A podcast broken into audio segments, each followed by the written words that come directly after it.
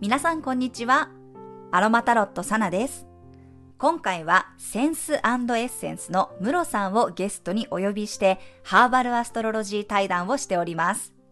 ムロさんとはハッピーボックスという企画で一緒にコラボしていて、そちらのご案内もさせていただいてるんですが、なんとですね、こちらの配信を前にして、すでに完売というね、状態になってしまいました。ご購入くださった皆様、ご検討くださった皆様、本当にありがとうございます。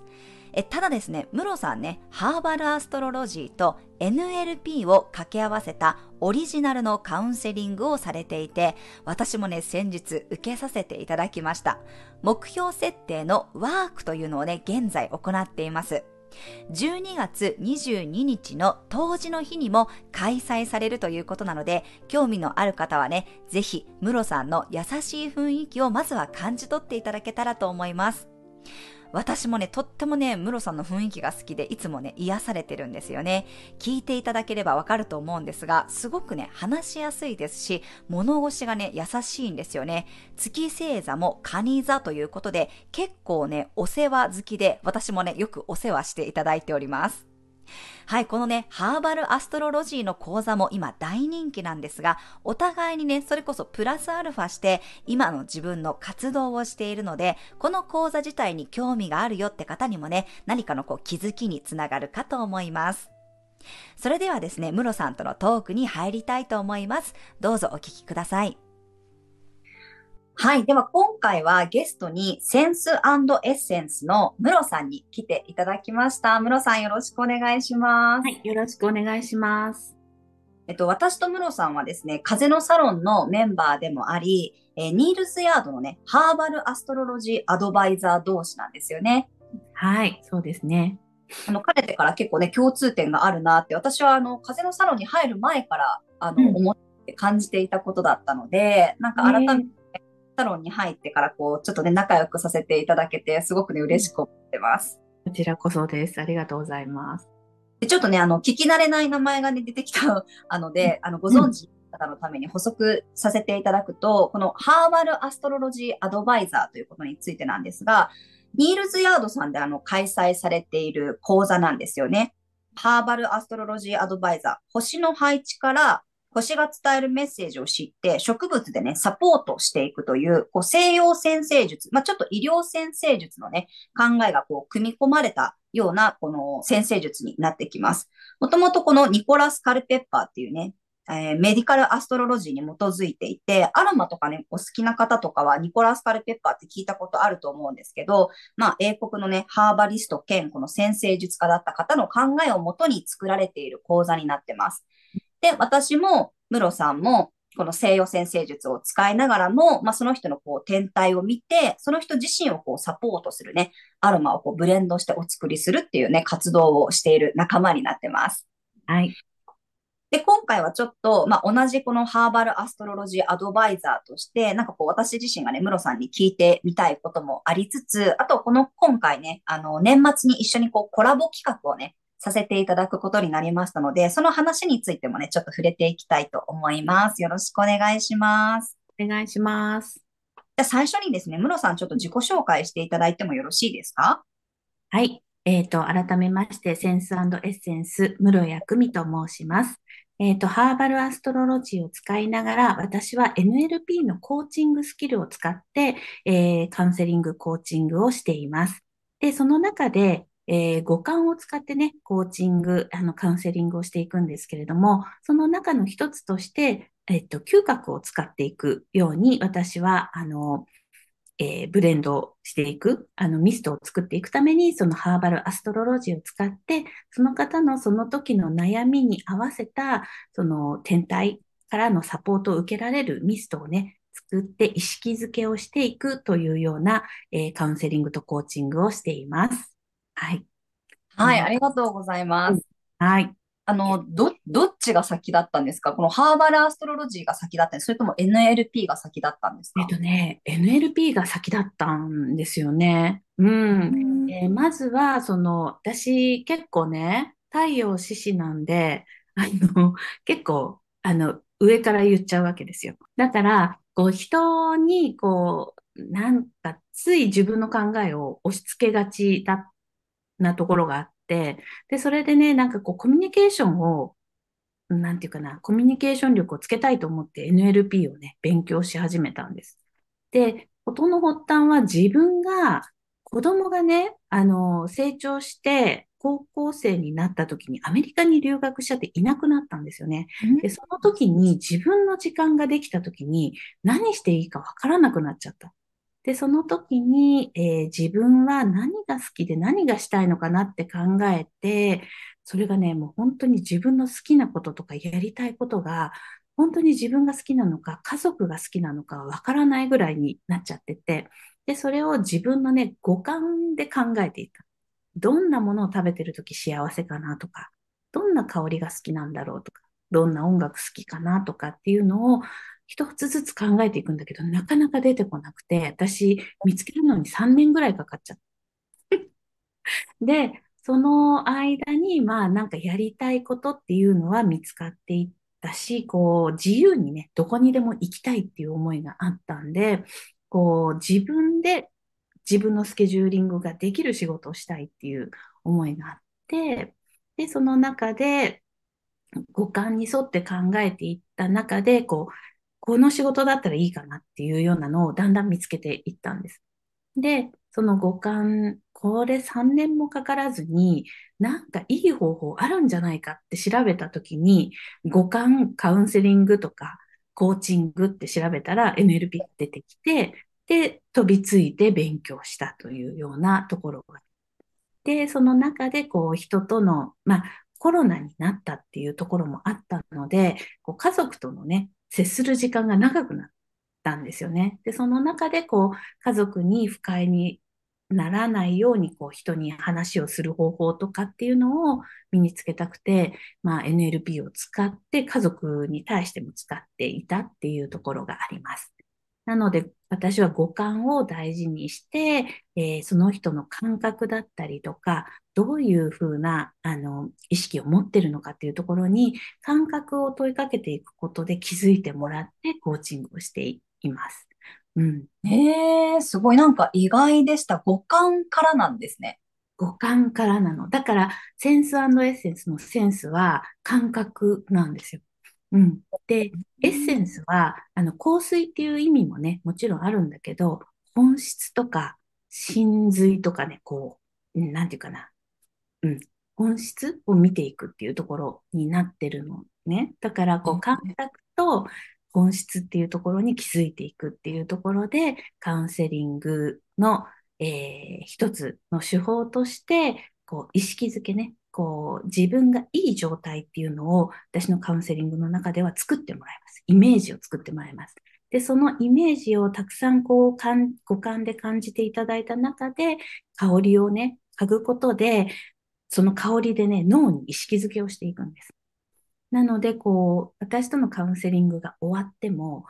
ちょっとこう日常に戻るとついその感覚忘れるじゃないですか。話したこととか。で、それをこうすぐに思い出す香りとして、あの、アンカリングという作業がですね。で、それでアンカリングを香りでしていって、何かこう、もやもやしてきた時に、そのシュッとしていただくと、そのいい状態にすぐ戻れるっていうね、自分のその、うん、脳にね、こう、プログラミング書き換えていくっていうものになってるので、そういうふうにね、香りを使って、で、それがまた自分の天体から後押しされてるっていうものであるといいなというので、オリジナルで、うん、やってます。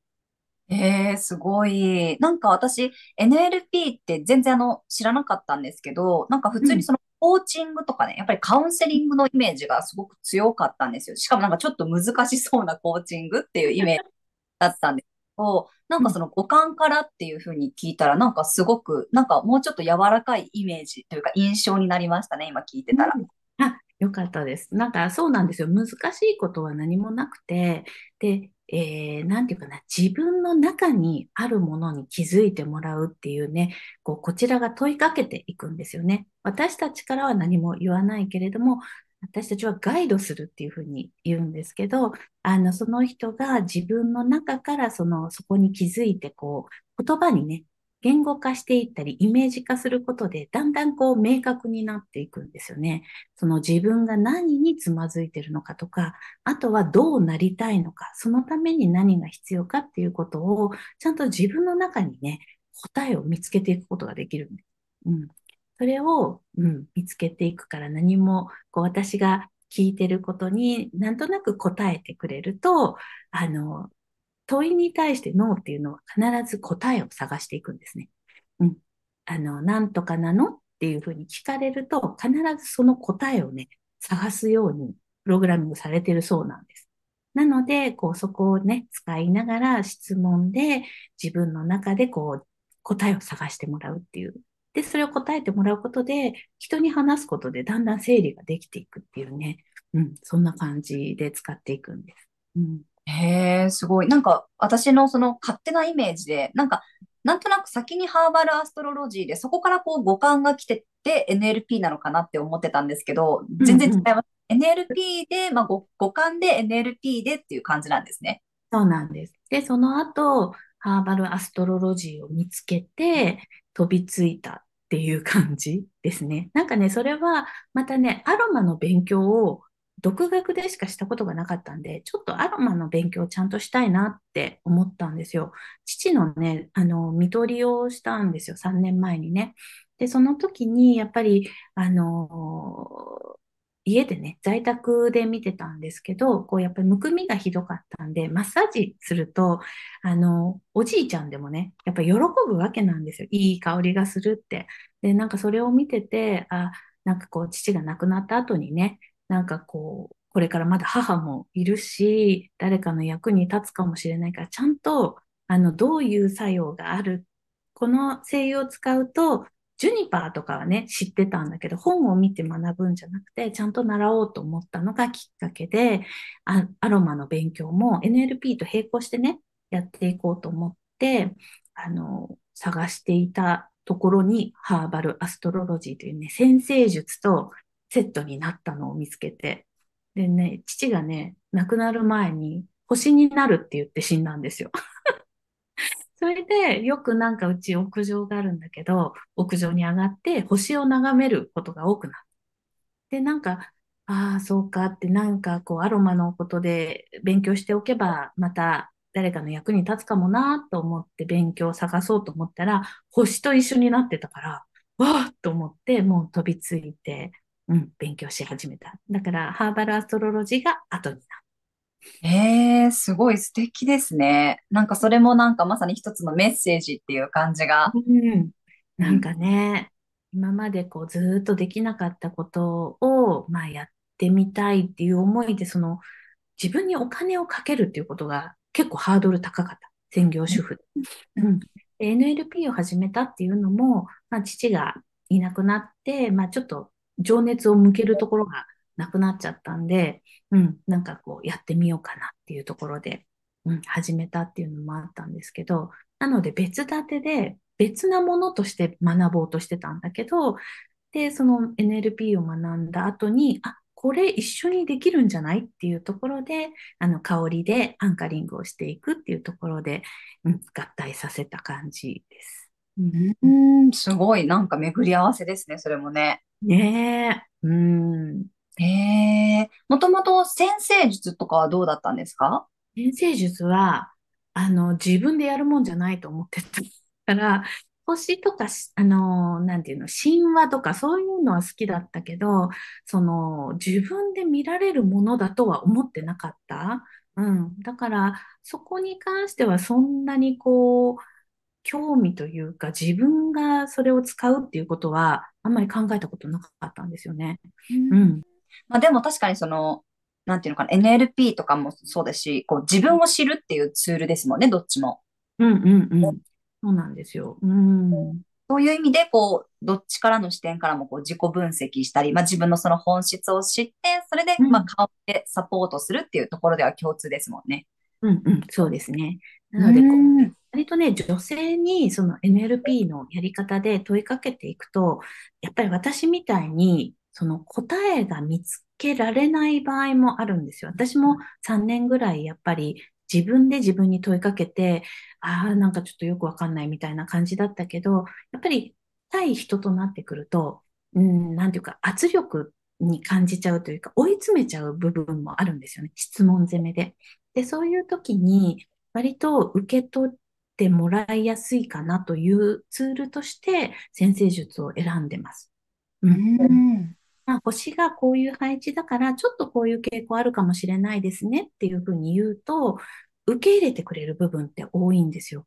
ただ、こういうふうにしていったらどうですかってただ言うよりも、星がこう言ってるからこういう傾向あるかもしれないですねっていう話し方をすると、割とね、受け取りやすい、受け取られやすい感じがあって、それで、あの、混ぜてみることにしてます。うん。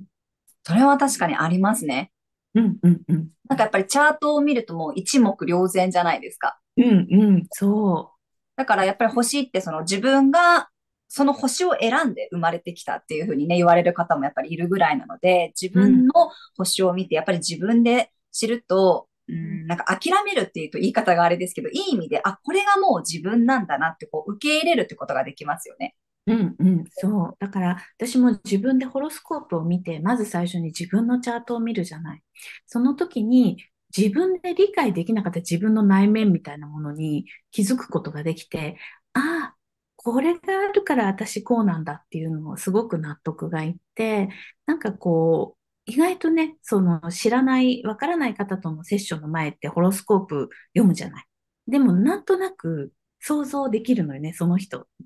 こんな方じゃないかな、みたいな。うん。で、だんだんお話ししてると、あ、やっぱりねっていう答え合わせを私させてもらってるような感じで、うん、お話しさせていただくんだけど、うん、面白いですよね。うん、そう、なんか、自分を知るツールとしても、あの、すごくもちろん使えますし、あとはやっぱりこの人のね、チャートを見ていくと、なんか当たり前なんですけど、で、やっぱりこのホロスコープが全然違うので、自分と人がいかに違うかっていうのもわかりますよね。そうですね。だから、こう、割と、うん、うち、娘とかね、家族とか、私は、こう、やっぱり、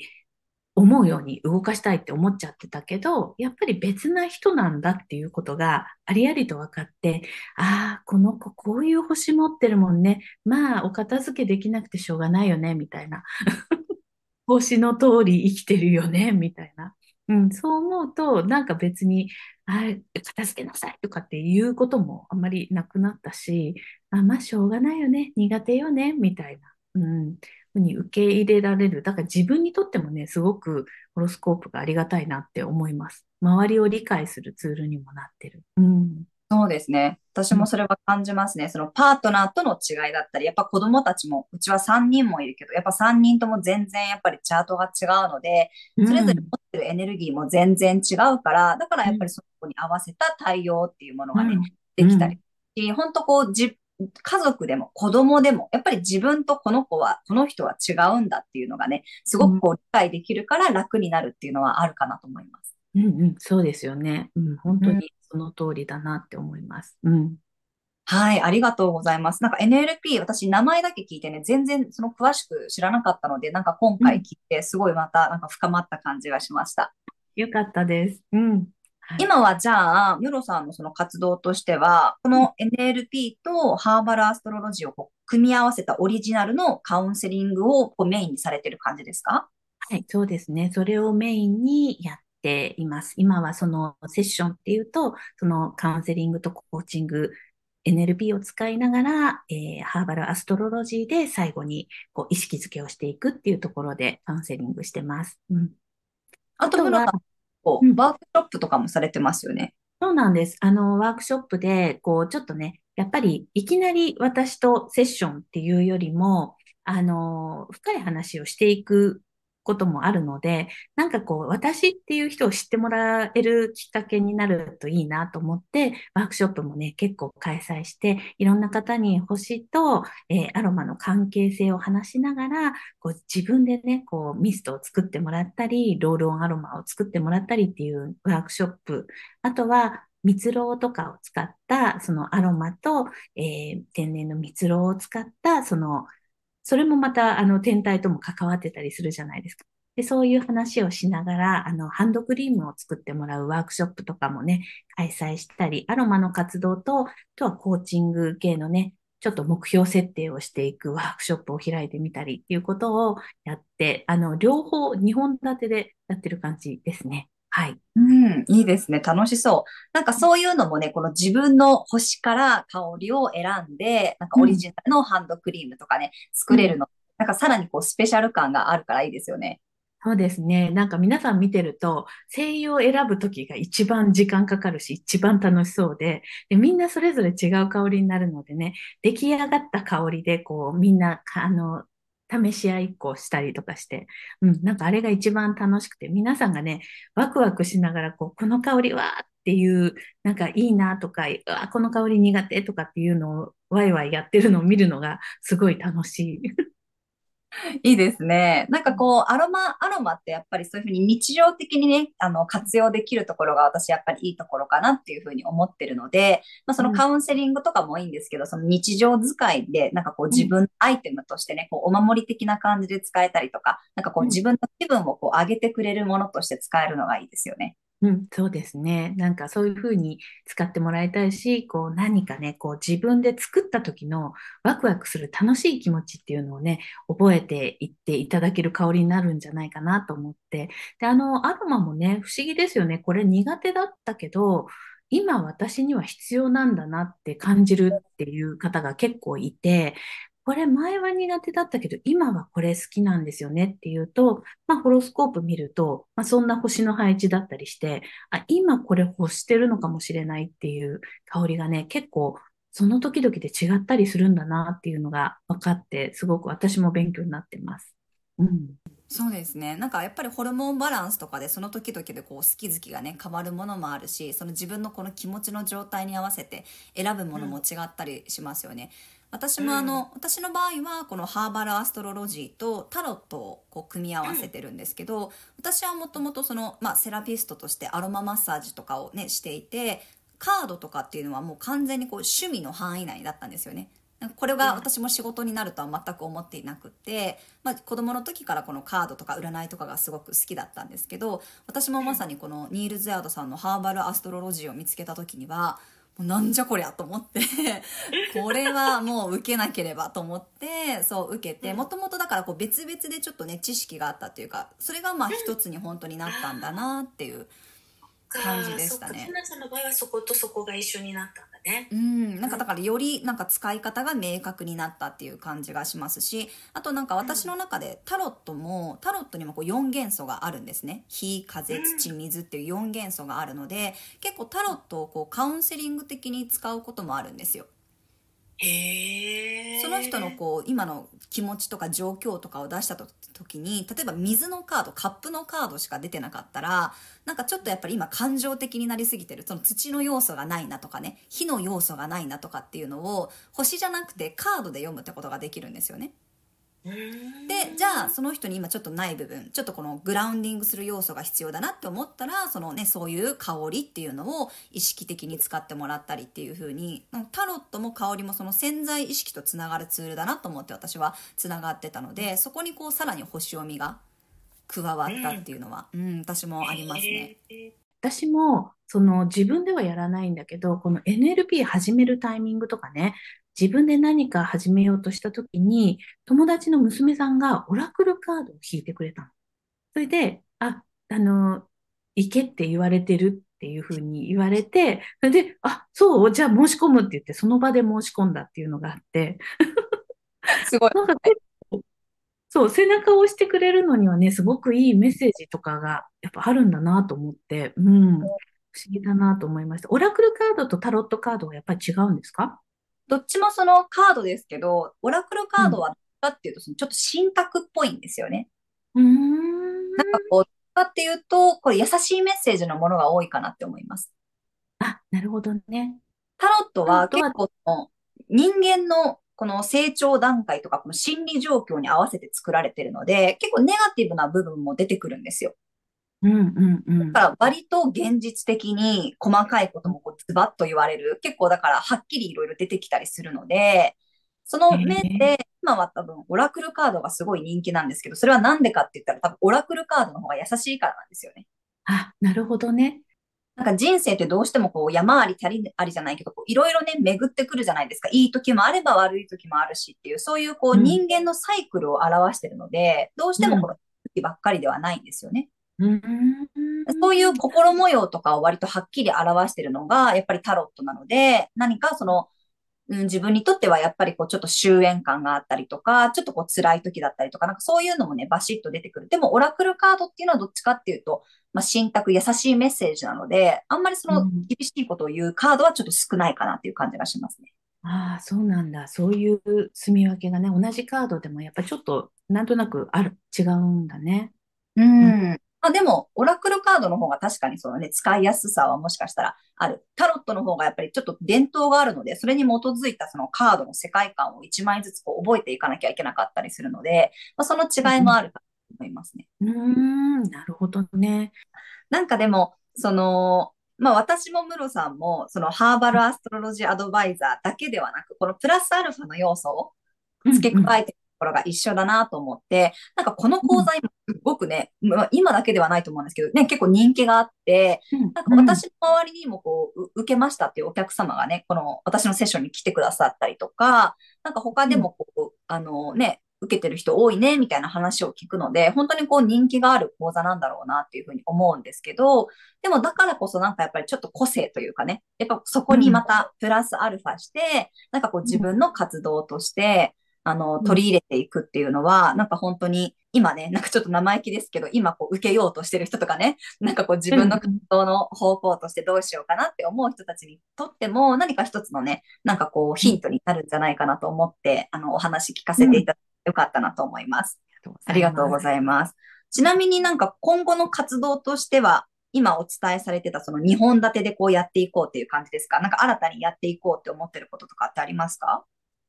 そうですね。今の、まあ、う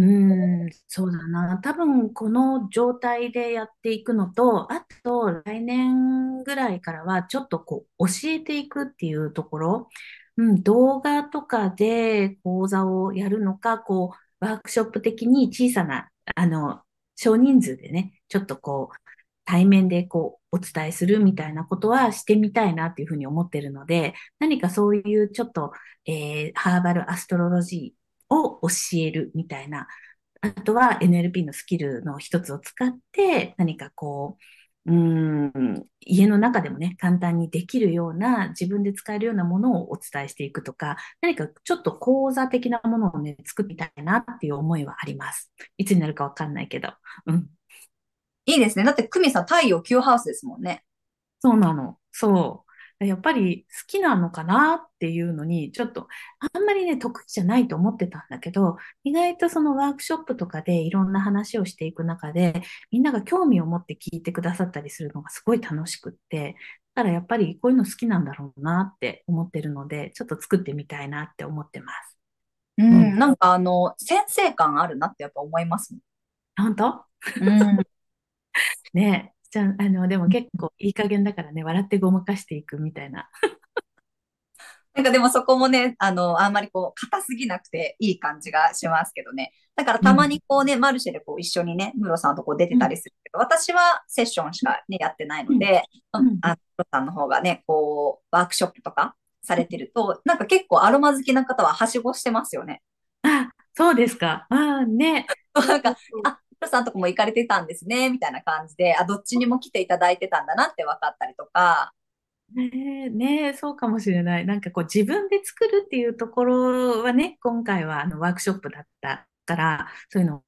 できたけど、いつもはね、こう自分、私が選んでブレンドしちゃったりするけど、うん、なんかこう選べるっていうのは、うん、いいのかもしれないですね、自分でね。うんうんそうだと思う。ねはい。ありがとうございます。そんなね、くみさん、あ、くみさんじゃない、いつもくみさんって呼んでるから、くみさんって言う。うん、どっちでも。ムロさんね。ムロさんと、えっと、マユスピリットのね、マユさんと、今回ね、3人でえコラボ企画をね、させていただくことになりました。まゆさんから、えっと、来年の鑑定書が、えー PDF で送られて、えーさなちゃんはタロットでリーディングをしてくれて、音声でその内容ね、来年についてのあなたのことをお伝えしてくれて、で私はその PDF と音声のをお伝えすると同時に、えー、カウンセリングをして、今の状況の確認、そしてどうしていきたいのかっていうところをね、こうちょっと NLP を使って、えー、コーチングしていくっていうような特別なセッションになっています。で、その中から私はハーバルアストロロジーを使って、えー、天体からのね、香り、応援っていうところでミストをあの作って私の方から送らせていただくという、なんかスペシャルなね、セッションなんですよね。うん、はい、そうです。名付けて、あの、スペシャリスト3人が導く完全版2024年あなただけの最強運気ガイドです。すごいよね。うん、そう、でも、あの、まゆさんとも喋ってたんですけど、これ自分が欲しいよねっていう話をしていて。うん、私もなんか欲しい。ね、そう、この間、あの、まゆさんともお話ししてましたけど、鑑定書もね、かなりこうね、あの、自分にだけのやっぱり開運日がいろいろ書いてて、なんかそれもね、あの、活用していただけると思いますし、私からは、あの、どっちかっていうと、その潜在意識とつながって、まあメッセージをこう受け取るっていうね、カードからのメッセージで。で、ムロさんからは、まあ星のカウンセリングと、まあ、アロマをね、掛け合わせたものになるので、本当こう、いろんな多方面からね、見て、こう、サポートするような形になってるかなと思います。うん、そうですね。西洋の、えー、戦術と東洋の戦術をミックスしたようなね、感じで、で、さらに、こう、自分の中からね、目的意識っていうのを持ってもらって、えー、来年に向かっていただくっていうスペシャルなセッションになってますので、うん、楽しみ。私も受けたいです。私もなんか鑑定書だけあの、ま、まゆさんにひとまずお願いしとこうかなって思ってて。うんうん、私もお願いしよう。じゃあ、さなちゃんにもお願いしなきゃ。音声もお願いします、みたいな。ありがとうございます。あの、カウンセリングって私やっぱセッションとはちょっとやっぱ違うと思っていて、だどっちかっていうと、こういう占いとかセッションとかって結構やっぱ一方的にね、この話しちゃう、あの、お客様ない方がこう話して伝えるっていうことが多いと思うんですけど、私自分がこの、この間ちょっとカウンセリングをね、受けてみてすごくやっぱり思ったのが、喋っているうち自分で気づくんですよね。そうなんですよね。うん。そうそう。やっぱり